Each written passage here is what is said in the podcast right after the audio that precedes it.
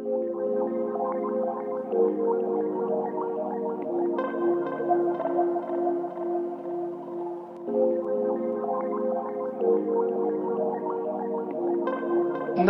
maison brûle.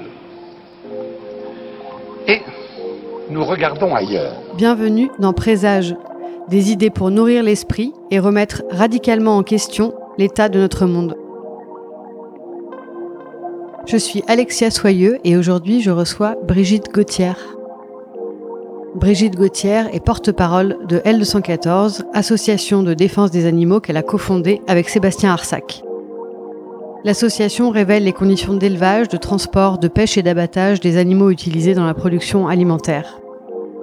On pose la question du modèle d'élevage aujourd'hui particulièrement préjudiciable aux animaux. Et puis bah, la deuxième question, qui est plus une question philosophique, c'est euh, bah, quelle est la légitimité aujourd'hui de continuer à tuer des animaux pour les manger alors qu'on n'en a plus de nécessité?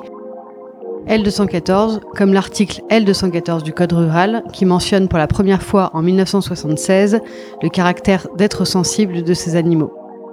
Si en 2015 le Code civil reconnaît que les animaux sont des êtres doués de sensibilité, capables donc de ressentir émotion, plaisir et souffrance, ils restent soumis au régime des biens. Par des enquêtes filmées et un énorme travail de pédagogie, L214 dévoile la face cachée de nos assiettes. Les données sont connues et donnent le vertige. En France, 3 millions d'animaux terrestres tués par jour, 80 kilos de viande par an et par personne, des conditions de vie et de mort concentrationnaires, tandis que persiste le mythe du petit élevage bucolique et respectueux. Mais les faits sont têtus. En France toujours, plus de 80% des animaux consommés sont confinés dans des élevages intensifs sans accès à l'extérieur. On essaye de se faire des mantras pour se rassurer. On va parler de respect, de bien-être animal, euh, et c'est l'imaginaire qu'on se fait qu'on va manger des animaux qui ont été heureux et on ferme les yeux finalement sur les conditions d'abattage aussi. Tandis que les éleveurs croulent sous les dettes et que les ouvriers des abattoirs sont sommés de faire le sale boulot en silence, un colossal travail de lobbying et des millions d'euros sont mis sur la table pour faire oublier le lien entre l'animal et la viande, empêcher les avancées et criminaliser celles et ceux qui témoignent de la réalité. Au niveau du gouvernement, qui est sous l'emprise de la FNSEA, pour un certain nombre justement de pontes des systèmes d'élevage intensifs, il ne faut pas que ce débat ait lieu. Nous avons parlé d'animaux, d'éthique, de dissonance cognitive et de changement. Brigitte Gauthier, bonjour. Bonjour. Vous êtes cofondatrice de L214. Qu'est-ce qui vous a amené dans votre euh, parcours personnel à travailler sur ces questions-là et à vous y consacrer euh, entièrement? Eh ben, c'est une bonne question. Je me pose tous les jours la question comment en suis-je arrivée là, en fait, puisque euh, dans mon enfance, je me suis jamais très intéressée à la question animale. J'ai habité avec euh, un chien à un moment que mes parents avaient adopté. Euh, et euh, voilà, donc je continuais de manger de la viande. Vous avez grandi en ville ou À la campagne. À la campagne. mais vraiment, il m'avait pas interpellé plus que ça sur la question animale, ce brave Gaston. Et c'est bah, quand j'ai rencontré Sébastien, à un moment, réflexion personnelle de Sébastien en train de manger un morceau de lard. Alors lui, ses grands-parents sont éleveurs, de l'autre côté, ils sont bouchers, maquignons. Euh, donc euh, il a vraiment, il a passé toute son enfance euh, à la ferme de ses grands-parents, sans pour autant remettre en question ce qui se passait. mais à 20 ans, donc en train de manger un morceau de lard d'un cochon que du coup on avait connu. Et il s'est exclamé tout d'un coup oh, mais c'est du cochon. Et il était en train de lire une bande dessinée la fresque de la vie de Siddhartha donc euh, Bouddha. Et dans une des cases il y avait un prêtre en pénitence et d'autres prêtres qui passaient devant lui euh, euh, des prêtres un peu véreux qui transportaient justement le cadavre d'un cochon. Et, et le, le, prêtre en pénitence dit bah finalement moi ma peine elle est rien à côté de ce qu'a vécu cet animal et euh, comme la plupart des bouddhistes sont végétariens, enfin ne consomment pas les, les animaux, euh, ni même souvent les produits d'origine animale, euh, ben ça a fait euh, tilt chez Sébastien, qui tout de suite m'en a parlé. Alors on se rappelle absolument pas ce qu'on s'est dit ce soir-là, mais ça n'a pas duré longtemps du tout, et ça a été vraiment le déclencheur. On ne mange plus les animaux. Donc là, on était tout seul en Auvergne, mmh. étudiant personne autour de nous n'avait arrêté de manger les animaux et du coup euh, on est parti à discuter avec tout le monde en disant mais tu te rends compte on tue des animaux alors qu'on n'en a pas besoin euh, voilà avec une démarche très sincère très militante très franche mais alors euh, voilà fiasco complet les gens comprenaient comprenait à la fois, parce qu'on n'a jamais eu de, de conflit, de clash. Mais voilà, enfin, oui, bah oui, oui, Mm. peut-être vous avez raison, mais bon, euh, Ça, on c'était a toujours en, mangé. En 2000. euh, Oh là, c'était en 1993. Ah oui, d'accord. Ah ouais. Ouh là là, oui, non, Euh, moi, je suis très ça âgée. date pas de l'origine, enfin de la création de. L214, Non, ça date d'il y a bien avant. Et après, en 1998, on déménage sur Lyon. Et là, on rencontre les fondateurs et fondatrices des cahiers antispécistes, euh, que je conseille, euh, dont je conseille la lecture, et euh, bah, qui nous montrent qu'il y a tout un mouvement euh, réfléchi, euh, organisé, cadré, qui organise vraiment des actions militantes au sens euh, essayer de, de faire prendre conscience de l'enjeu politique autour de la question animale, euh, du fait que ça représente euh, euh, bah, des milliards euh, d'individus qui sont exploités pour leur chair alors qu'on n'en a pas besoin. Et, et à partir de là, on rentre dans des collectifs, etc., jusqu'au moment où on croise l'équipe fondatrice finalement de Stop Gavage, qui va devenir ensuite L214. Donc des personnes qui ont justement lu l'ensemble ou une partie de ces Mhm. textes euh, euh, très euh, très réfléchis et notamment euh, Henri Spira dont le livre euh, euh, écrit par Peter Singer et qui retrace sa vie est sorti aux éditions La, La Goutte d'Or Mhm. euh, euh, qui vient de sortir en poche, euh, la théorie du tube de dentifrice, qui peut inspirer plein de mouvements, pas seulement le mouvement euh, de défense des animaux, et qui euh, du coup euh, nous a inspiré dans la fondation de l'Al214 avec un côté euh, toujours bienveillant. Euh, voilà, le monde il est pas fait de méchants, de gentils, mais juste voilà, en se parlant, en faisant des propositions, en mettant euh, les faits sur la table, on peut euh, débloquer des choses et faire avancer des choses avec un côté très pragmatique euh, on peut obtenir aujourd'hui, dès aujourd'hui, des avancées qui peuvent paraître petites, mais qui représentent, enfin, qui, qui impactent un très grand nombre d'animaux, donc qui sont pas si négligeables que ça. Euh, et voilà, et c'était parti pour euh, pour L214 avec un positionnement qui est donc euh, abolitionniste, c'est-à-dire on va essayer de faire reconnaître que les animaux sont doués de sensibilité et que du coup, euh, bah, si on peut se passer de les utiliser comme ressources, bah, il faut le faire. Mm. Voilà. Et euh, un côté euh, pragmatique avec bah, des solutions qui sont proposées pour faire reculer la cruauté, faire reculer le nombre d'animaux tués, euh, et puis plein de solutions très positives euh, avec ça. Mais il y a eu des. hum, Donc L214 à proprement parler, ça existe depuis une douzaine d'années. Ouais, maintenant c'est 2008, ouais, tout à fait, 12 Ouais. ans maintenant. Il y a eu, j'imagine, des, des étapes qui ont conduit à euh, une forme de percée médiatique parce qu'aujourd'hui, enfin, je pense que pas, pas tout le monde, mais presque tout le monde connaît L214, au moins de nom s'ils n'ont pas Mm. croisé euh, les vidéos qui sont aussi assez dures à regarder jusqu'au bout. Euh, quand est-ce que vous diriez qu'il y a eu cette, euh, ce, ce choc euh, médiatique? Alors nous, on a toujours eu l'impression que les médias reprenaient beaucoup euh, les informations qu'on envoyait depuis le tout début. Euh, voilà, en 2008, 2009, euh, 2009, on sort l'affaire, euh, on sort euh, l'enquête dans l'abattoir Charal de Metz. Mm. Et donc on a l'impression que waouh, super retentissement. On a sorti aussi des enquêtes sur les lapins qui passent aux 20h de TF1. Donc euh, on est comme des fous à se dire mais voilà, enfin les gens vont voir, vont réaliser, ça va ça va changer et euh, effectivement à l'époque finalement les gens voient les images et quand on est euh, dans nos actions de rue, les gens nous disent euh, ah oui les images, oh j'ai vu c'est très dur et en fait ne font pas le lien Mm. entre les images et l'association. Mm. Et c'est à partir de octobre 2015 quand on sort l'enquête sur l'abattoir de Alès, Mm. euh, commentée par Hélène de Fougerolles, où là effectivement les journaux ne titrent plus finalement une association a montré que, mais L214 euh, sort une nouvelle enquête. Fait, en fait, c'est suite à cette euh, enquête-là que vraiment L214 atteint euh, une légitimité, en tout cas, et une notoriété finalement euh, qui euh, permet qu'effectivement aujourd'hui, bah, on est relativement connu. Est-ce qu'on peut faire, euh, peut-être euh, avant d'entrer euh, plus en détail sur les sujets, euh, faire un petit rappel sur l'état des lieux de, euh, de euh, l'élevage euh, en France notamment, Mhm. euh, sur les, chi- les chiffres un peu clés qui sont, qui sont quand même à garder en tête et à, et à répéter Ouais, qui sont à garder en tête, mais ils rendent la situation complètement inimaginable. Donc effectivement, en France, on tue tous les jours plus de 3 millions d'animaux dans les abattoirs euh, terrestres. C'est-à-dire que ça ne compte même pas le nombre euh, d'animaux aquatiques qui sont euh, pêchés euh, dans, dans les mers et même sur l'aquaculture. Donc euh, voilà, 3 millions d'animaux par jour, c'est quand même juste énorme déjà. Pour les animaux terrestres, 80% d'entre eux sont issus d'élevages où ils n'auront pas eu d'accès à l'extérieur. Ça concerne par exemple 83% des 800 millions de poulets qui sont élevés chaque année.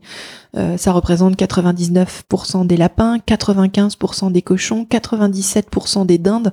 C'est des nombres absolument infolents. Et quand on entend notre ministre de l'Agriculture qui dit qu'il n'y a pas de ferme-usine en France, on se demande où porte son regard. Mm. Voilà, parce que même les veaux sont élevés encore aujourd'hui en batterie, donc jusque huit semaines, ils peuvent être élevés dans des cases dont ils ne sortent pas, par exemple.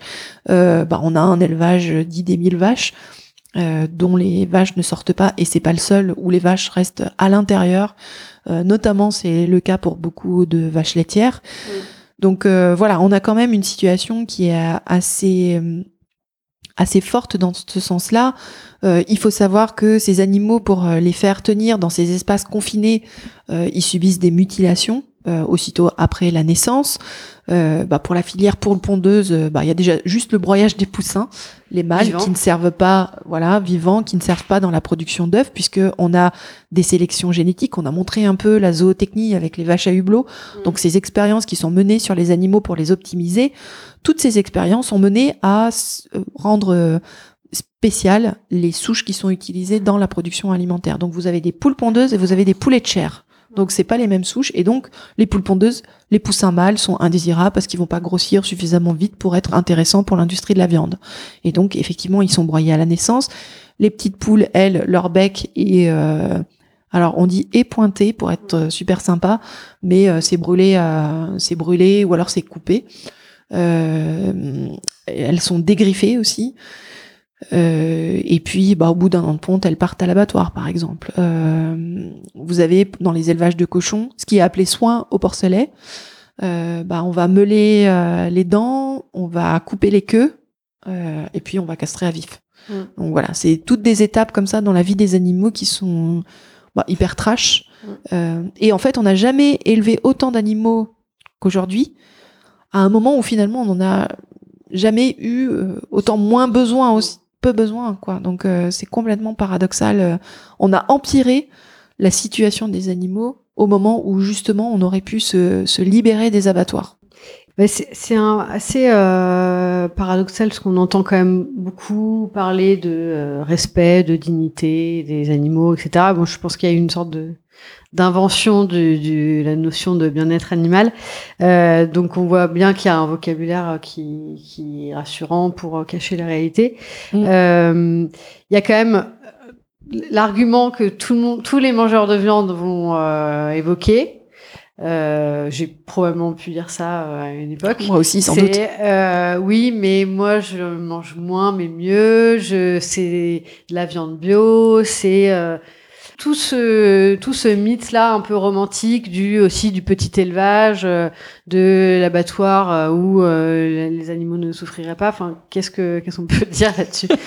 Alors on peut dire effectivement C'est- plein de choses C'est pas drôle, mais bon. enfin, voilà, non, c'est un mais peu, ouais. euh, Effectivement, on essaye de se faire des mantras pour se rassurer. On va parler de respect, de bien-être animal, euh, et, et c'est l'imaginaire qu'on se fait que on va manger des animaux qui ont été heureux, et on ferme les yeux finalement sur les conditions d'abattage aussi. Les abattoirs bio, ils ont pas des couteaux à bourron. Euh, les animaux meurent dans les mêmes conditions que dans les autres abattoirs, donc soit un coup de pistolet à tige perforante, soit euh, l'électricité qui passe à l'intérieur du cerveau, c'est l'électronarcose, soit le gaz, euh, donc euh, descendre dans des nacelles et, euh, et être asphyxié, ou alors sans aucun étourdissement. Donc c'est la même chose. Alors sans étourdissement, c'est quand même interdit en bio, il me semble encore, mais il y a quand même des tentatives de- d'essayer de d'assouplir là-dessus. Et on peut parler des poissons qui eux, pour la plupart, sont tués sans étourdissement. Donc voilà. Donc effectivement, on a tout un imaginaire quand on parle des contes de Noël. Enfin, c'est un peu pareil sur le foie gras. On s'imagine que c'est parce qu'ils sont migrateurs, donc ils se jettent sur les embucs pour pouvoir se faire gaver. Pas du tout. On essaye de se faire des discours rassurants. Et euh, voilà. Après, euh, effectivement, il y a un certain nombre de personnes qui ont quand même pris conscience d'un certain nombre de choses, notamment de l'impact éthique des conditions de vie pour les animaux et des conditions de mort et euh, environnementaux, notamment, et même sur leur santé personnelle, et qui ont réduit leur consommation de viande. Euh, et qui essayent tant bien que mal effectivement de choisir euh, quand ils achètent euh, des viandes issues d'animaux qui auraient eu des conditions d'élevage qui sont quand même moins pires que ceux qui sont en élevage intensif. C'est des pas en avant, c'est drôlement important parce que du coup, ça donne quand même un signal fort au niveau, au niveau de l'industrie agroalimentaire et au niveau des politiques. Donc voilà, au contraire, enfin, continuez vos efforts, mais quelque part, on est encore sur le chemin vers le respect des animaux, quoi. Enfin voilà, quand on respecte Quelqu'un, on va pas le tuer contre son gré, euh, on va pas lui faire subir un certain nombre d'opérations qui sont très douloureuses, on va pas le séparer d'avec ses avec ses proches. Euh, enfin voilà, tout ce qu'on se permet de faire aux animaux aujourd'hui. Et la, la, consommation de viande en France, elle, euh, elle stagne ou elle Alors elle, diminue a priori. Ah, ok. Elle diminue 12% là sur les dix dernières années. Donc c'est plutôt pas mal, mais c'est très euh, à nuancer puisque par exemple, euh, bah, on consomme moins de viande rouge, mais on va consommer davantage par exemple de poulet. Donc euh, de poisson et de poisson. Et donc du coup, ça fait un plus grand nombre d'individus. Finalement, euh, voilà, enfin, ça fait beaucoup plus de victimes que auparavant, mais quand même ça marque une prise de conscience et globalement aussi euh, au niveau des élevages de enfin, au niveau des, des, chiffres pour les oiseaux tués c'est ça commence aussi à amorcer une courbe. Mmh. en France mais pas dans le monde.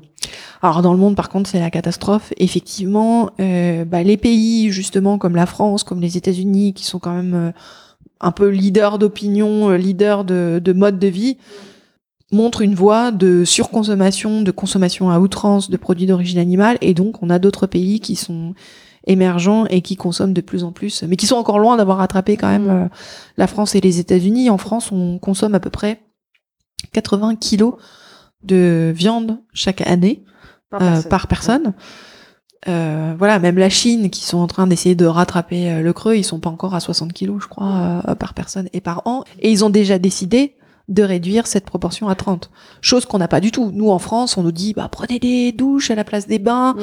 euh, éteignez la lumière, euh, euh, prenez votre, euh, votre transport en commun, votre vélo, mais pas votre voiture. Mais sur notre consommation alimentaire, on va nous dire de trier les déchets, mais on ne nous incite pas à consommer davantage végétal, à utiliser les protéines issues des légumineuses, etc., etc. Alors que c'est à l'échelle personnel, si on veut euh, faire sa part, euh, et je mets des guillemets, c'est le, le, premier poste où on peut euh, agir facilement et, et, enfin du jour au lendemain quoi. C'est ça qui est génial. L'habitation, ça va être compliqué. Exactement. sa maison, enfin voilà. Voilà, bah c'est vraiment. Et puis si on veut agir contre la guerre à l'autre bout du monde, bah on est un peu impuissant et tout ça. Là, avec notre propre consommation, chaque jour, c'est nous qui avons le levier en main. Et en fait, c'est un levier formidable parce qu'il nous permet d'agir favorablement pour les animaux, euh, pour l'environnement, hein, mm. sur les émissions de gaz à effet de serre, mais aussi euh, sur euh, les algues vertes, sur tout un tas de choses. sur le partage des ressources, aujourd'hui encore, la France est un des premiers importateurs de soja du Brésil, quand mm. même, faut le savoir. Et c'est pas du soja pour faire le tofu pour les végétariens ou les véganes, c'est vraiment pour nourrir les animaux justement qui vont être mangés. Et aussi, on l'oublie parfois, mais aussi sur les conditions de vie des éleveurs eux-mêmes, euh, puisque bah voilà, on parle du taux de suicide qui est quand même 20% plus élevé que les autres professions, d'un taux d'endettement qui est absolument euh, incroyable. La moyenne chez les éleveurs, c'est 187 000 euros le taux d'endettement moyen euh, des éleveurs. Ça monte à 431 000 euros le taux moyen d'endettement des éleveurs de cochons, par exemple. En fait, les éleveurs qui nous contactent aujourd'hui, qui peuvent être à la tête d'élevage intensif, nous disent mais moi, je veux en sortir, mais je ne peux pas. Euh, Aujourd'hui, j'ai des dettes euh, par-dessus la tête, je peux pas m'arrêter. La coopérative pousse pour que je continue, et les syndicats aujourd'hui ne défendent pas mes intérêts. Au contraire, on continue la course en avant à l'industrialisation. Donc euh, voilà, enfin vraiment, ce levier, il est super important pour donner des signes très forts à l'industrie agroalimentaire et puis aux politiques. Ouais. Euh, voilà. Et juste euh, pour rappel, du coup, pour la partie euh, environnementale de, de l'élevage euh, et de la viande, l'élevage, si je me trompe pas, c'est à peu près 15% des émissions qui sont liées dans le monde. Mm-hmm. Et deux tiers des surfaces agricoles qui sont consacrées soit aux animaux, soit à la nourriture qui est produite pour les nourrir. Exactement, oui. Et on peut aussi mentionner que c'est un gros consommateur d'eau. Pour euh, obtenir un kilo de protéines mm. d'origine animale, c'est 7900 litres d'eau. Et alors qu'en végétal, on aurait pour 4500 litres, euh, pareil, pour obtenir une protéine. Sachant que les protéines animales et végétales, ce sont des protéines, et du coup, il n'y a pas une protéine qui est moins bonne que l'autre. Dans votre euh, expérience avec les gens que vous rencontrez, etc., quelle est le premier, euh, la première raison pour laquelle les gens deviennent euh, végétariens ou végétaliens? Plutôt, parce qu'on dirait que que la, le côté écologique passe mieux en fait, enfin, et moins pose moins questions en fait aux gens. Exactement. Enfin, je crois que le côté éthique de dire, bah voilà, quand on mange de la viande, on fait tuer des animaux franchement, la première réaction qu'on a, c'est de se dire, mais non, je peux pas être complice finalement de ce que Pythagore appelait le meurtre alimentaire. Et euh, bah, ça nous choque beaucoup. On n'a absolument pas envie d'être euh, d'être pris là-dedans. Alors que le côté euh, écolo, le côté environnemental, peut-être est moins frontal par rapport à nos à nos dissonances cognitives, par rapport mm. à notre réaction psychologique, par rapport à ça.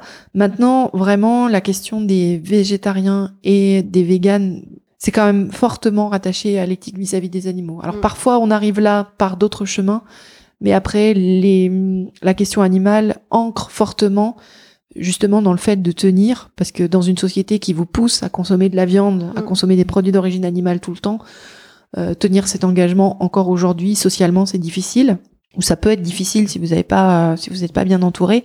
Par contre, sur euh, la question des flexitariens, là, il peut y avoir des raisons beaucoup plus diverses, mais aussi, enfin, la question animale, mais aussi l'environnement et, et, la santé, quoi. Mm. voilà. On dirait que les, les végétariens ou végétaliens euh, reflètent ou donnent à voir la mauvaise conscience euh, générale de la société et de sa façon d'être euh, complètement schizophrène vis-à-vis des animaux, de, à la fois reconnaître que ce sont euh, des animaux, euh, enfin des êtres sensibles, et en même temps les considérer comme des comme des biens, euh, faire une distinction entre euh, les animaux domestiques, ceux qui méritent de vivre, d'être choyés, ceux qui ne méritent rien. Enfin là on peut pas, là on sort des beaucoup d'actualités liées à l'Australie, etc. On parlait beaucoup des koalas, euh, donc avec des photos horribles de koalas assoiffés, etc. Mais euh, enfin, ce sont des animaux au même titre que les, les, les millions et les milliards d'animaux qui meurent euh, chaque année. Qu'est-ce que qu'est-ce que vous pouvez dire là-dessus sur cette, cette dissonance complète, quoi? En fait, je crois qu'on a très peur du changement aussi. Enfin, moi, je vois avec L214, on montre des images qui sont d'une violence quand même euh, assez hallucinante. Et effectivement, personne n'a envie d'être complice de ce qui se passe euh, euh, dans, dans des élevages ou dans des abattoirs où on voit les animaux qui sont en grande souffrance. Ça, c'est complètement clair. Et, euh, et, le changement fait un peu peur parce qu'on a encore aujourd'hui beaucoup de messages qui disent oui mais si on mange pas de viande on va avoir des carences voilà enfin moi souvent la première question qu'on pose oui mais comment vous faites pour les carences? Bah non, je suis désolée, j'ai pas de carence. Enfin, je, je me nourris correctement, euh, c'est pas compliqué. Euh, juste, j'ai changé mon mode d'alimentation. À un moment, bah oui, j'ai changé de ce que je faisais avec papa maman et euh, j'ai une autre alimentation. Et bah, on a encore malheureusement, bah, enfin, on a Interbev, le CNIEL, donc Interbev, l'interprofession des, des, des, éleveurs de bovins, et le CNIEL euh, sur les, la production de lait, qui interviennent encore dans les écoles de façon à ancrer un petit peu dur comme faire dans notre euh, dans notre tête d'enfant que bah, manger de la viande c'est un peu un incontournable et boire du lait alors là sinon t'auras pas d'os. Et qui mettent beaucoup d'argent sur Et qui mettent beaucoup d'argent. Ils sont aussi dans les cabinets médicaux. Si vous regardez les petites brochures qui vous disent ah où est-ce que je trouve le fer, bah évidemment c'est dans la viande et notamment dans la viande rouge. Interbev c'est la viande rouge. Euh, donc on a vraiment une pression très très forte à nous laisser penser que euh, effectivement la viande et les produits d'origine animale de façon globale, ce sont des incontournables et qu'on ne peut pas s'en passer. Mais quelque part, ça nous arrange aussi parce que, enfin, changer ses habitudes, ça n'a jamais été super simple. Hein. Pourquoi on a plein de programmes pour changer, etc. Même pour faire du sport, euh, on a des applis qui nous encouragent à faire un peu tous les jours le changement nous fait un petit peu peur. Voilà, on est des animaux qui sont très effrayés par le changement. Ça demande du temps et euh, bah, on a un renforcement positif dans euh, le fait de ne pas changer. Donc euh, voilà, alors qu'il y a des solutions très simples. Enfin, il y a vraiment moyen. donc oui, c'est assez déprimant ce que je suis en train de dire. Et en même temps, on voit qu'il y a beaucoup beaucoup de choses qui se passent aujourd'hui. De plus en plus de restos, nous sur notre application sur notre site Vego Resto, on a des restaurants qui signent une charte avec nous pour proposer au moins une alternative végane à leur carte. Mm. Et euh, bah, on en a plus de 2000 aujourd'hui qui sont référencés sur notre site. Euh, voilà, alors qu'on a démarré il y a euh, 4 ans maintenant. Et c'est de plus en plus euh, courant, euh, vegan pratique. Là, on a des statistiques de folie. On a plus de... Alors que je me trompe pas, je crois que c'est 15 millions de pages visitées sur le site en un an, ce qui est juste complètement énorme. Et euh, bah, quasiment 100 000 personnes aujourd'hui qui ont fait euh, le Veggie Challenge. Euh, donc vraiment, bah là, justement, programme d'accompagnement de façon à appréhender, à découvrir l'alimentation végane et voir que bah, finalement on n'en meurt pas et au contraire, voilà, on peut se sentir bien dans sa peau, bien dans sa tête parce qu'on se met enfin en cohérence, effectivement, avec ce sentiment d'injustice profonde vis-à-vis de ce qu'on fait aux animaux et de sortir de ce système euh, absolument euh, désastreux, quoi. Il y a aussi beaucoup d'argent qui est dépensé pour euh, euh, dissocier l'animal Ouais. de la viande. Alors ça, c'était euh, Jean-Paul Bigard, Ouais, président de Bigard Socopa Charal, devant la commission d'enquête euh, sur euh, les conditions d'abattage des animaux qu'on a déclenché par la série d'enquêtes qu'on a fait en 2015-2016, qui leur a dit que effectivement euh, son entreprise engageait euh, des sommes euh, euh, importantes grosso modo pour défaire le lien entre la viande et l'animal quoi. Il dit bien que auparavant ils pouvaient montrer des vaches dans les prés, maintenant ils le font plus du tout. Et quand on voit les reportages, euh, c'est Lina qui ressort des extraits, notamment sur les vaches à hublots, où euh, les chercheurs parlent du fait de poser des hublots sur les vaches euh, et de faire des expériences sur les animaux. Où aujourd'hui, bah évidemment, c'est complètement scandaleux de voir que on a des animaux qu'on va volontairement finalement rendre malades. C'est le cas des poulets, par exemple, de façon à leur faire produire plus de viande, quoi. Comment vous, vous travaillez ici chez euh, L214 pour, euh, bah, pour justement faire ce travail de- d'enquête et donner à voir euh, la réalité de ce qui se passe dans ces lieux très fermés que sont notamment les élevages ou les abattoirs? Comment ça se... Est-ce que vous avez des personnes qui vous contactent Alors, je vais pas m'étendre sur les conditions d'enquête. Je peux vous en raconter quelques-unes qui se sont passées et qui donnent un extrait de ce qu'on peut, de ce qu'on peut avoir fait ou de ce qu'on peut être amené à faire. Euh, quand on montre les abattoirs de l'abattoir Charal, euh, les images de l'abattoir Charal en 2009, c'est Sébastien qui s'est fait embaucher pendant trois semaines et qui porte sur lui effectivement une caméra de façon à pouvoir euh, euh, ramener le témoignage de ce qu'il aura pu constater euh, sur place. Et il y reste trois semaines parce que la caméra marche euh, mal, etc. Alors que en une semaine, il avait déjà euh, suffisamment pour pouvoir dire que euh, euh, bah il y avait euh, possiblement des reprises de conscience sur les chaînes de saignée, etc., etc. Le mouvement de cisaillement euh, quand euh, ils égorgent les animaux. Enfin, voilà, il y avait tout un tas d'éléments qui étaient déjà présents, mais euh, il y est retourné parce que bah, justement la caméra n'avait pas fonctionné forcément et que euh, bah, il avait vu des choses qu'il voulait rendre publiques de façon à pouvoir euh, poser sur la table ces éléments-là. On a eu en 2016 Mauricio Garcia Pereira qui est ouvrier à l'époque à l'abattoir de Limoges depuis 6 ou 7 ans et qui vient vers nous en disant bah, les images que vous avez montrées là, le Vigan, Alès, euh, Moléon, euh, franchement c'est rien à côté de ce qui se passe dans mon abattoir. Donc euh, bah voilà, on prend contact avec lui euh, et et il nous permet d'obtenir finalement les images de ce qui se passe à l'intérieur de l'abattoir de Limoges. Euh, mais il n'est pas le seul. Donc euh, voilà, on a on a on a deux euh, deux possibilités euh, d'obtenir des images dans cet abattoir là et euh, ça a donné l'enquête justement sur qui met un focus justement sur ces vaches qui sont tuées alors qu'elles attendent des petits. Voilà, euh, sur les vaches gestantes. C'est des images que qu'on vous, enfin, est-ce que des personnes peuvent contester ces images, peuvent dire euh, non mais c'est pas, ça se passe pas vraiment comme ça. Alors, il y a eu des tentatives quand on a montré les images de Alès, euh, le ministre. euh, Enfin, les réactions, ça a été oh là là, oui, bah, cet abattoir, c'est l'exception. les autres abattoirs, ça se passe pas du tout comme ça. D'ailleurs, les services vétérinaires sont présents tout le temps dans les abattoirs, ce qui est vrai, mais qui n'empêche pas le reste.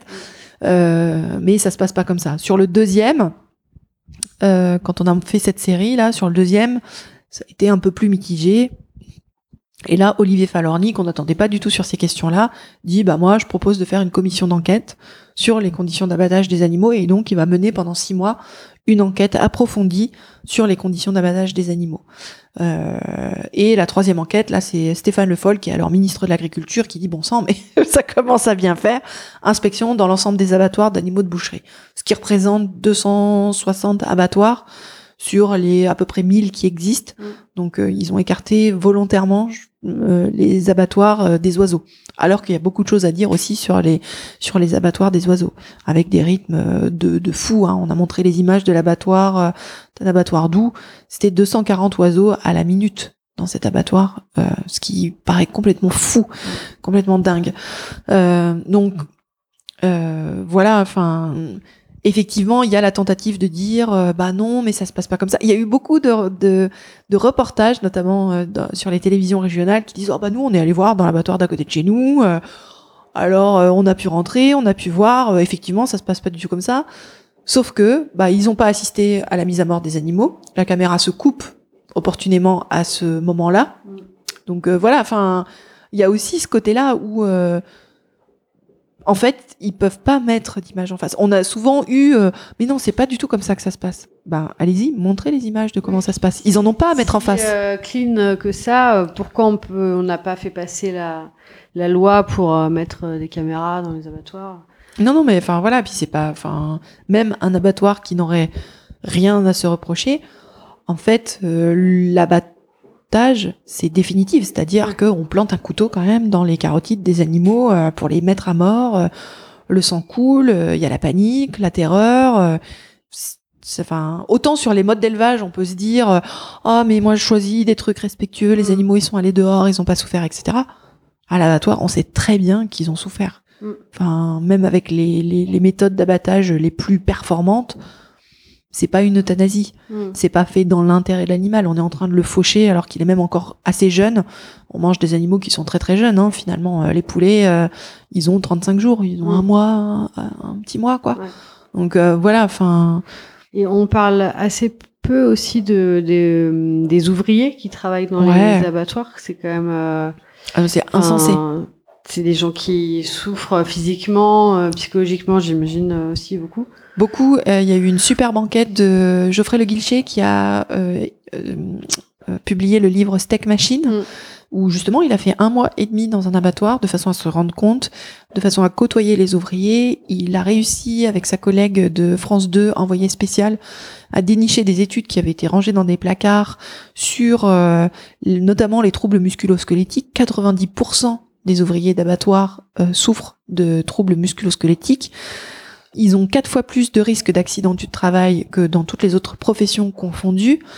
Euh, et puis ils disent bien tous, ils témoignent qu'à 45 ans, ils sont complètement cassés, quoi. Donc Mm. euh, voilà, à part euh, le fait de travailler dans le froid. euh, c'est Manuel Afrésil aussi qui a fait un documentaire qui s'appelle Entrée du, personnel et qui me disait euh, que euh, effectivement, enfin, elle a fait déjà d'autres reportages, d'autres documentaires sur d'autres industries, Mm. Mais elle disait là, c'est vraiment le froid, le sang, euh, la merde.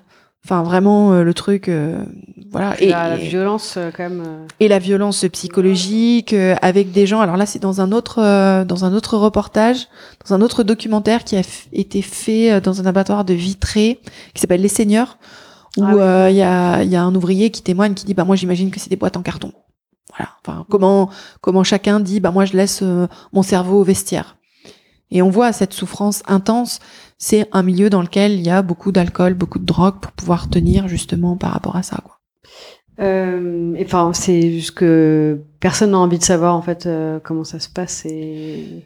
Oui, et puis c'est tabou. Enfin, ces ouvriers, ils peuvent pas parler à l'extérieur. Moi, je travaille à l'abattoir. Moi, je suis tueur dans un abattoir. Enfin, personne ne, ne se vante de ce de ce phénomène-là. Et il n'y a pas d'école de euh, ah bah tiens, moi, ma vocation, euh, j'ai 6 Mm. ans, j'ai 5 ans. euh, non, pompier, ça m'intéresse pas trop. Par contre, euh, tueur en abattoir, vraiment, euh, j'aimerais bien faire ça. Ben non. Enfin, Ils font le sale boulot en fait. ils font le sale boulot et on leur demande de le faire avec bienveillance, de tuer gentiment les animaux, enfin, alors que les animaux, ils résistent de toute leur force. Donc, euh, Là où ouais. le, le boucher a- est plus euh, respectable, on va dire, ou une- c'est encore une Mhm. figure euh, Ouais. plus euh, socialement euh, Oui, accepté, quoi. ouais, ouais, c'est Enfin, c'est assez euh, Ouais, ouais. paradoxal. Quand vis-à-vis de L214, est-ce qu'il y a des des actions qui sont menées contre vous pour vous empêcher de faire votre travail? Mais tellement, tellement, tellement. Que- Quelles sont-elles? Ah bah, quelles sont-elles? Euh, Il y en a plein. De la Euh, part de qui? Alors, de la part de qui? Euh, Bah, ça monte très haut au niveau de l'État. On a eu notamment la cellule Déméter Ah oui, qui a été ça, je voulais- annoncée. je voulais en venir là. voilà, par euh, Christophe Castaner, donc ministre de l'Intérieur, qui, à partir de euh, 15 000 événements qui se sont passés, des vols de tracteurs, euh, des vols de GPS, euh, des vols de carburant, donc euh, il y a effectivement plein de, de, de malveillance, même entre euh, les professionnels. euh, qui dénombre à peu près, et ça c'est un chiffre donné par Christiane Lambert de la FNSEA, le premier syndicat agricole, euh, qui dit qu'il y a eu 41 intrusions dans des élevages pour pouvoir filmer, Mhm. et qui décrète que du coup la priorité, c'est pas les vols de tracteurs, euh, c'est pas euh, c'est pas le vol de carburant, ça va être l'antispécisme. Et donc euh, essayer de de faire que des faits, alors ça c'est Christophe Castaner qui le dit, des faits qui euh, sont apparemment isolés, euh, on va mettre ça dans euh, association de malfaiteurs.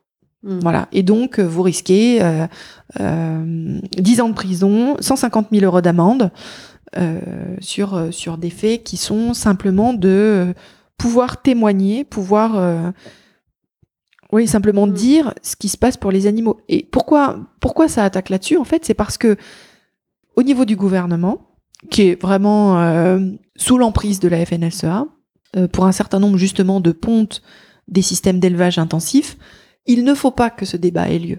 Parce que la remise en question, enfin, elle est claire et nette. Et donc on a ça. On a aussi, euh, bah, on intervient, on a L214 éducation qui propose du matériel pédagogique. euh, voilà. Alors dans ce matériel pédagogique, évidemment, on n'a pas d'image d'abattoir. On vient plutôt parler aux plus jeunes de l'éthologie, de sciences cognitives, euh, montrer qu'on peut s'intéresser aux animaux même quand on est plus grand. euh, un ensemble de métiers, vétérinaires, euh, voilà, euh, ce qui se passe dans les refuges aussi, donc un, un discours plutôt euh, positif, ludique, mais qui attire l'attention euh, sur euh, la question des animaux. Et euh, bah, on a euh, bah, là encore dernièrement Jean-Baptiste Moreau qui s'insurge que L214 soit un des intervenants à l'université de Rennes 2 par exemple, alors que l'école c'est un lieu de débat, le débat public qu'on a à l'extérieur aujourd'hui des écoles, ben pourquoi il n'est pas aussi dans les écoles quoi? Et enfin nous on pose effectivement deux questions. Alors dans les écoles on pose pas la deuxième, mais on pose quand même des questions.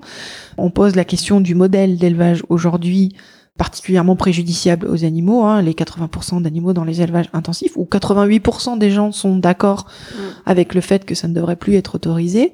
Et puis bah, la deuxième question, qui est plus une question philosophique pour le coup, qu'on peut amener euh, au niveau, euh, par exemple, du, du lycée, c'est euh, bah, quelle est la légitimité aujourd'hui de continuer à tuer des animaux pour les manger alors qu'on n'en a plus de nécessité. Et c'est une question qui traverse euh, les âges, parce que Pythagore, entre deux triangles rectangles, il était aussi là-dessus, il avait arrêté de manger les animaux, et lui, il n'y avait pas d'élevage intensif à son époque. Ouais. Donc, euh, il posait déjà cette question. Et aujourd'hui, on veut empêcher que ces questions puissent émerger, Mm. ce qui est complète- complètement fou. Donc, à part le gouvernement, il y a, vous avez l'impression qu'il y a des actions aussi de la part de, des industriels, enfin, des, enfin, en tout cas, peut-être pas des actions contre vous directement, mais euh, des, des menaces ou des. Oui, on peut en avoir euh, quelques quelques menaces par-ci par-là. On voit aussi des actions qui sont pas très bienveillantes, euh, parfois de la part de collectifs d'éleveurs. Mm. Quand on a des actions dans la rue, euh, je pense notamment à, à nos camarades de Limoges, qui se retrouvent très souvent en face de la co- euh, coordination rurale, Mm. Euh, qui sont euh, plutôt euh, agressifs. Euh, voilà. Alors que nous, on a toujours eu une démarche de dire. euh, on pose des questions essentielles, des questions majeures pour notre société. On se, on essaye de défendre l'idée que les animaux sont des êtres doués de sensibilité et du coup que ça devrait avoir des conséquences sur nos pratiques. Mm. Euh, on n'attaque absolument pas les éleveurs, les bouchers, euh, etc., ou les mangeurs de viande. Euh, juste, on essaye de provoquer un débat, mais qui effectivement met très mal à l'aise. Mm. Euh, voilà. Et c'est vraiment très important pour nous euh, bah, d'accompagner le changement et de, de faire bouger notre société dans son entier. Et du coup, avec cette cellule euh, Déméter, d'après ce que j'ai compris, en gros, les, les actions, euh, enfin, les antispécistes, on va dire, sont considérés comme des terroristes. Oui, oui, c'était un peu l'idée de d'essayer de pouvoir avoir euh, finalement carte blanche sur les moyens d'action euh, qu'ils peuvent développer pour pouvoir euh, arrêter finalement le fait de pouvoir montrer les images de ce qui se passe à l'intérieur des élevages et des abattoirs. Par rapport à, à cette question de, de, de l'éthique animale et de l'évolution de nos, nos comportements, est-ce que euh, est-ce qu'il faudrait essayer de repenser l'idée de progrès? Parce qu'on a l'impression que le progrès, c'était toujours, euh, voilà, euh, toujours plus, toujours mieux et plus de, voilà, d'abondance, etc. Comment est-ce qu'on peut euh, essayer de, voilà, de développer cette idée que le progrès, c'est, ça peut être autre chose et, et se questionner profondément sur euh, les, les, le critère euh, moral de l'égalité entre euh, les différents êtres, humains ou non humains? Bah, en fait, on le fait déjà, ce progrès. C'est-à-dire que, euh, enfin, je sais pas, il y a quelques années en arrière, si on était né une, deux, trois générations auparavant, nous, en tant que femmes, euh, euh, bah, l'esclavage quand même aujourd'hui, même s'il reste encore beaucoup à faire, euh, notamment sur des questions de racisme et même des questions d'esclavage Mm. avec des gens qui sont dans des, des, des conditions euh, assez abominables, il y a encore beaucoup à faire, mais euh, il y a des progrès qui ont été faits. Et donc, euh, voilà, enfin, les progrès techniques, bah, il y en a qui sont très bien, mais effectivement, il y en a où on n'a pas pensé aux conséquences euh, euh, à long terme. Le principe de précaution n'a pas forcément été, a pas forcément été appliqué. Mais en tout cas, on peut voir que justement, les progrès au niveau de, nos de nos idées, de notre conscience, elles nous amènent à davantage de bienveillance. En tout cas, on a élargi la sphère de considération morale de plus en plus. Et euh, bah, justement, on espère que ça va pas s'arrêter en si bon chemin et qu'on va pouvoir inclure les animaux qui sont des êtres doués de sensibilité euh, au sein de cette sphère de considération morale qui fait qu'effectivement on prenne en compte leurs intérêts pour ce qu'ils sont. Euh, parce qu'aujourd'hui, la balance des intérêts, bah, c'est clair. Moi, j'ai envie de manger un steak. Ok, pas de problème, on tue une vache. Alors que son intérêt à vivre, son intérêt à ne pas souffrir, du coup, va pas du tout peser dans la balance. Ce qui est pas juste. Enfin, voilà, mon, envie de manger un steak, qui est une envie, qui est pas un besoin, devrait passer après. Est-ce que, euh, qu'est-ce que vous pensez des, actions euh, de certains militants vis-à-vis de euh, boucheries ou, enfin, des actions qu'on peut, alors je mets des guillemets, euh, qu'on peut qualifier de violentes euh, parce qu'il y a de la casse, etc. Où il y a des, des peines qui sont prononcées qui peuvent être euh, assez lourdes, des gens qui sont du coup euh, endettés euh, pour une vie, euh, Mm. qui vont en prison, etc. Qu'est-ce que je sais, je sais que c'est pas trop le type d'action de L214, mais euh, Non, pas du tout. Mm. Pas du tout, parce qu'on a l'impression que c'est plutôt clivant, en fait. Mm. Euh, que ça fait que le débat, au lieu de se porter sur ce qu'on fait aux animaux, se porte sur est-ce que vous êtes du côté des bouchers ou est-ce que vous êtes du côté des véganes. Mm. Euh, et c'est pas ça la- le sujet. Euh, le sujet, c'est vraiment, euh, bah, comme vous l'avez souligné, la question de, de- du spécisme de notre société qui nous conduit à, à faire subir, subir des atrocités aux animaux, quoi. Il y a effectivement des militants qui se retrouvent aujourd'hui dans des positions euh, vraiment délicates, euh, en effet. Euh, et puis, bah, ils n'ont pas atteint leur objectif euh, de de remettre en question le spécisme, puisque bah, le débat a été complètement euh, complètement biaisé, quoi. Qu'est-ce que vous préconisez, vous, comme action à, l'échelle individuelle, au-delà de euh, passer à un régime euh, euh, végétal? Alors, il y a plein, plein, plein d'actions et on en propose plein sur le site de L214. On propose d'interpeller euh, les industries agroalimentaires.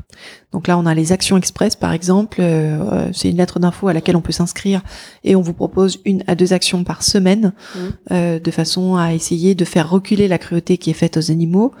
On a à chaque fois qu'on sort une enquête ou qu'on a un sujet, on propose des pétitions à signer euh, qui peuvent euh, interpeller euh, le gouvernement. Là, pour les municipales, euh, sur notre site politique animaux, vous allez pouvoir retrouver, euh, ben, justement, pour chaque ville, euh, les, les différents candidats, est-ce que euh, ils sont euh, favorables ou défavorables à la question animale? Est-ce qu'ils ont pris des engagements? Est-ce que dans leur passé, on peut voir que euh, Mm. bah, c'est un engagement de longue date, ou alors, hop, c'est là, juste avant les municipales, tout à coup, ils découvrent une vraie passion pour les animaux.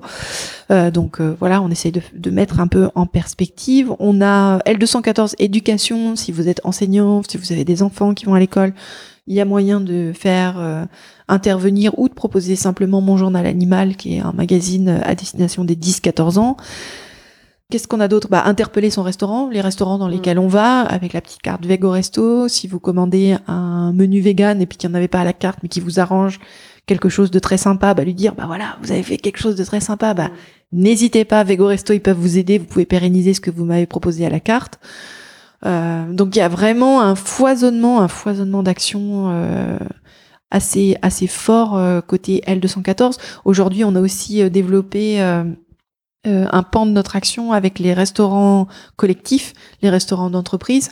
Donc si vous êtes dans une entreprise et qu'à midi vous mangez euh, au sein de votre entreprise, on peut euh, proposer des interventions de façon à à végétaliser davantage les menus, au moins avoir une option végane proposée dans la restauration collective. Euh, on a vraiment plusieurs domaines d'action entre euh, bah, les partages sur les réseaux sociaux de façon à essayer de provoquer le débat public, à faire circuler les informations, essayer de faire reculer la cruauté, c'est ce qu'on a fait sur l'élevage en cage. Et aujourd'hui, on voit qu'on a 150, plus de 150 entreprises qui se sont engagées à ne plus utiliser ou à ne plus produire d'œufs de poules élevés en cage de batterie d'ici 2025.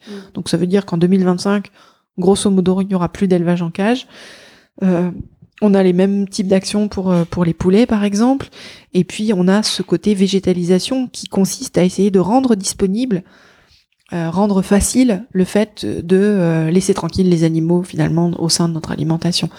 Et euh, ben voilà, il y a beaucoup de choses entre vegan pratique et vraiment au niveau individuel ce qu'on peut faire, mais sur lequel on peut s'appuyer parce qu'il y a toute une partie nutrition si vous allez voir votre médecin et que votre médecin, quand vous lui annoncez que vous avez décidé euh, tout à coup de manger beaucoup moins ou de ne plus du tout manger les animaux et qui va prendre peur sur vegan pratique, vous avez euh, Des arguments. des arguments et vous avez les sources des arguments qu'on utilise et notamment les positions alors à l'étranger parce qu'en France malheureusement on n'est encore pas bien loti mais euh, d'associations euh, notamment l'association américaine de diététique où ils sont plus de 100 000 professionnels de santé à avoir décrété que euh, un régime végétarien euh, et végétalien ou végétalien euh, ne pose aucun problème à tous les âges de la vie du moment qu'on mange équilibré mais ils enfoncent une porte ouverte pour tous les régimes alimentaires si vous mangez pas équilibré, c'est un problème. En fait, c'est quand même une partie de ce qui peut être euh, rageant, lassant, c'est de devoir euh, essayer de se, soit de se justifier de, voilà, de ce qu'on mange, ou d'essayer de convaincre euh, les autres, euh, euh, ce qui peut être quand même peine perdue pour une, grande majorité des cas. Comment euh, vous vous sentez vis-à-vis de ça? Parce que j'imagine que vous avez tout, souvent les mêmes conversations ou les mêmes arguments, etc. Et il y a, y a, c'est un peu comme sur d'autres débats, hein, sur le féminisme ou plein d'autres. Il y a, on a l'impression de, de, de, de tourner en rond et de, de mouliner, quoi. Alors parfois on a cette impression-là, et nous on le voit surtout sur les actions. On a des actions de rue, euh, Mm. notamment avec notre réseau. euh, on est présent dans plus de 50 villes en France, avec des bénévoles absolument formidables. Et effectivement, on a des questions qui viennent, qui sont récurrentes. Alors après, on a vraiment des questions, j'ai le sentiment, qui sont très sincères, Euh, des interrogations qui viennent spontanément.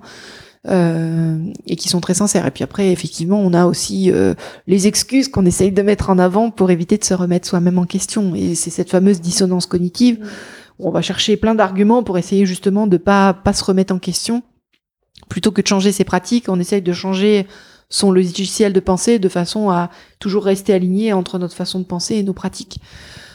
Je crois qu'il faut pas mal de patience. Enfin, moi, je vois, je, je, je, suis plutôt têtue. Et le fait de voir que j'ai pu remettre en question euh, le fait de manger les animaux, en fait, ça me laisse pleine d'espoir pour les autres, parce que franchement, euh, il n'y a pas plus tête de bois que moi. Donc, euh, euh, voilà. Puis, je- on a aussi beaucoup de témoignages euh, qui nous arrivent, soit sur les réseaux sociaux, soit par euh, notre euh, boîte de contact, où on a des gens qui disent euh, qu'ils ont changé, qu'ils ont ouvert les yeux, alors qu'ils pensaient être complètement obtus sur la question, et qui, à un moment, ont été touchés. Et puis des témoignages d'éleveurs aussi. Euh, des témoignages d'éleveurs. Vous en avez un superbe documentaire qui s'appelle Peaceable Kingdom, euh, où justement vous avez euh, bah, le témoignage de gens qui étaient éleveurs, euh, voire même très gros éleveurs. Alors c'est un reportage sur les États-Unis, mais euh, on a aussi quelques éleveurs en France qui ont fait la même démarche et bah, qui témoignent qu'à un moment ils, ils se sont laissés atteindre finalement par les animaux et ça a complètement changé leur façon de voir quoi. Mais c'est vrai que c'est une révolution dans nos têtes, hein, le fait de ne plus considérer les animaux comme des ressources. Ça change complètement notre notre logiciel euh, et ça nous ouvre sur plein d'autres euh, problématiques aussi. Je trouve que ça nous rend, d'une façon générale, bien plus bienveillants aussi. Ça nous rend humbles euh, parce que bah on s'était pas rendu compte avant euh, et on voit bien que c'est pas si facile les cheminements de pensée et les remises en question euh, de nos pratiques. Donc euh, ouais. Euh, Qu'est-ce que vous diriez à, à des gens qui pensent simplement que, enfin, qui sont du coup purement spécistes et qui pensent que l'être humain est euh, supérieur? Qu'est-ce qui, qu'est-ce qui démontrerait la supériorité de l'être humain, qui visiblement euh, fait, mais pas pas super intelligent sur Sur plein de plans. mais mais qu'est-ce qui, parce que finalement, quand on cherche euh, Le propre la- de l'homme. Le propre de l'homme, euh, ce n'est pas le rire, ce n'est pas la sensibilité. euh, Bah, quelque part, il y en a pas. Enfin, entre les autres animaux et les êtres humains, euh, il y a une différence de degré, mais pas de nature. Enfin voilà, on a des yeux pour voir, un nez pour sentir, la bouche, des organes pour digérer. Enfin. Et tout à coup, euh, on, imagine que euh, le cerveau des animaux, lui, il s'est arrêté à un certain temps et bim, euh, du coup, ils sont pas sensibles, du coup, ils réfléchissent pas et tout ça. Ben si, enfin, les animaux, ils, ont aussi des pensées, ils ont des cultures, certains même autour de la question de la mort, etc. Et donc, cette question de la supériorité ou pas, elle est quand même assez troublante. hein. Enfin, à chaque fois qu'on a essayé de déterminer la supériorité des uns par rapport à celle des autres, ça a fini en catastrophe. hein. Donc, on devrait être un petit peu plus regardant là-dessus et se dire, ben oui, euh, ils sont différents de nous, mais est-ce que ces différences, elles justifient la façon dont on les traite aujourd'hui? Et euh, ben non, pas du tout. Et puis, si on a envie de se sentir supérieur, bah sentons-nous supérieurs, mais euh, du coup, ça nous donne des responsabilités. Alors, dans ce cas-là, euh, quand vous avez des enfants, vous avez bien plus de connaissances qu'eux sur certains points. Vous êtes là pour les accompagner et tout ça. Est-ce que pour le coup, vous dites, bon, je suis supérieur, euh, machin? Ben non. Enfin, vous êtes là plutôt avec un regard bienveillant, euh, l'accompagnement des plus jeunes. euh, etc., leur éviter de tomber dans des trous dans lesquels vous êtes tombé vous-même Mhm. peut-être, ou leur laisser expérimenter tout un tas de choses. Avec les autres animaux, c'est aussi reprendre une position un petit peu plus humble. Euh, ils s'organisent euh, d'une façon différente de nous, mais euh, elle n'est pas plus nouille que la nôtre. hein. quand on voit euh, la destruction de nos habitats qu'on est en train de faire et même de leurs habitats, bon, on devrait regarder avec un peu plus de circonspection euh, autour de nous, quoi. J'imagine que c'est un, votre activité doit pas être euh, facile tous les jours parce que c'est des sujets qui sont lourds et qui génèrent beaucoup d'émotions. Comment vous parvenez à cultiver la joie au quotidien malgré euh, voilà, tout ça? Alors effectivement, on est confronté à des témoignages, euh, à des images, on est confronté à des animaux en grande souffrance, euh, voire en train d'être mis à mort. Et euh, bah, ça peut être vraiment éprouvant. Euh, maintenant, au sein d'L214, je trouve qu'on a une équipe qui est euh, génialissime. Enfin voilà, vraiment les personnes avec qui on est euh, euh, salariés, bénévoles, c'est vraiment des personnes euh, formidables. Donc on échange pas mal de de chaleur entre nous, de soutien euh, et euh, ben chouette. Euh, ça suffit pas toujours. hein. Il y en a qui sont vraiment très éprouvés par euh, par euh, ben, par ces images, par ces faits. Mais euh, on essaye de faire attention les uns aux autres et c'est très important. Et puis, euh, ben, enfin moi, en tout cas personnellement, en plus, euh, j'ai la chance d'être bien entourée par euh, une famille ben, très cool, aimante et où ben oui, on cultive effectivement le juste le ben être heureux quoi. Enfin voilà et donc ça aide au quotidien. Et puis le fait d'être dans l'action, pas juste subir les images, mais se dire ben on peut réussir à à sensibiliser d'autres personnes, à faire avancer les choses euh, auprès des industries, à faire avancer les choses auprès des politiques, ben ça aide aussi à tenir, je pense, euh, au quotidien et à se dire ben oui, on est confronté à des choses horribles, mais euh, on peut réussir à, à, faire avancer les choses. C'est peut-être un peu la même position que des que des chirurgiens qui sont aussi confrontés à des situations absolument abominables, mais qui sont là pour sauver euh, pour sauver des vies. Quelque part, euh, c'est ce qu'on essaye de faire, de d'épargner des vies. Et euh, et oui, il y a un côté super trash, mais il y a aussi un côté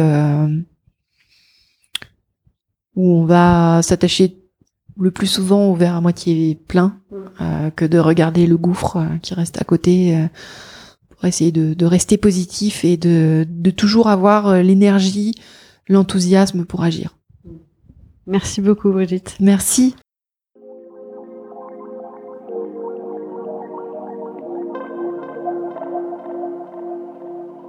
Merci beaucoup à Brigitte Gauthier pour notre entretien et merci à L214 pour le travail important qu'ils fournissent. Vous pouvez soutenir L214 en leur faisant un don.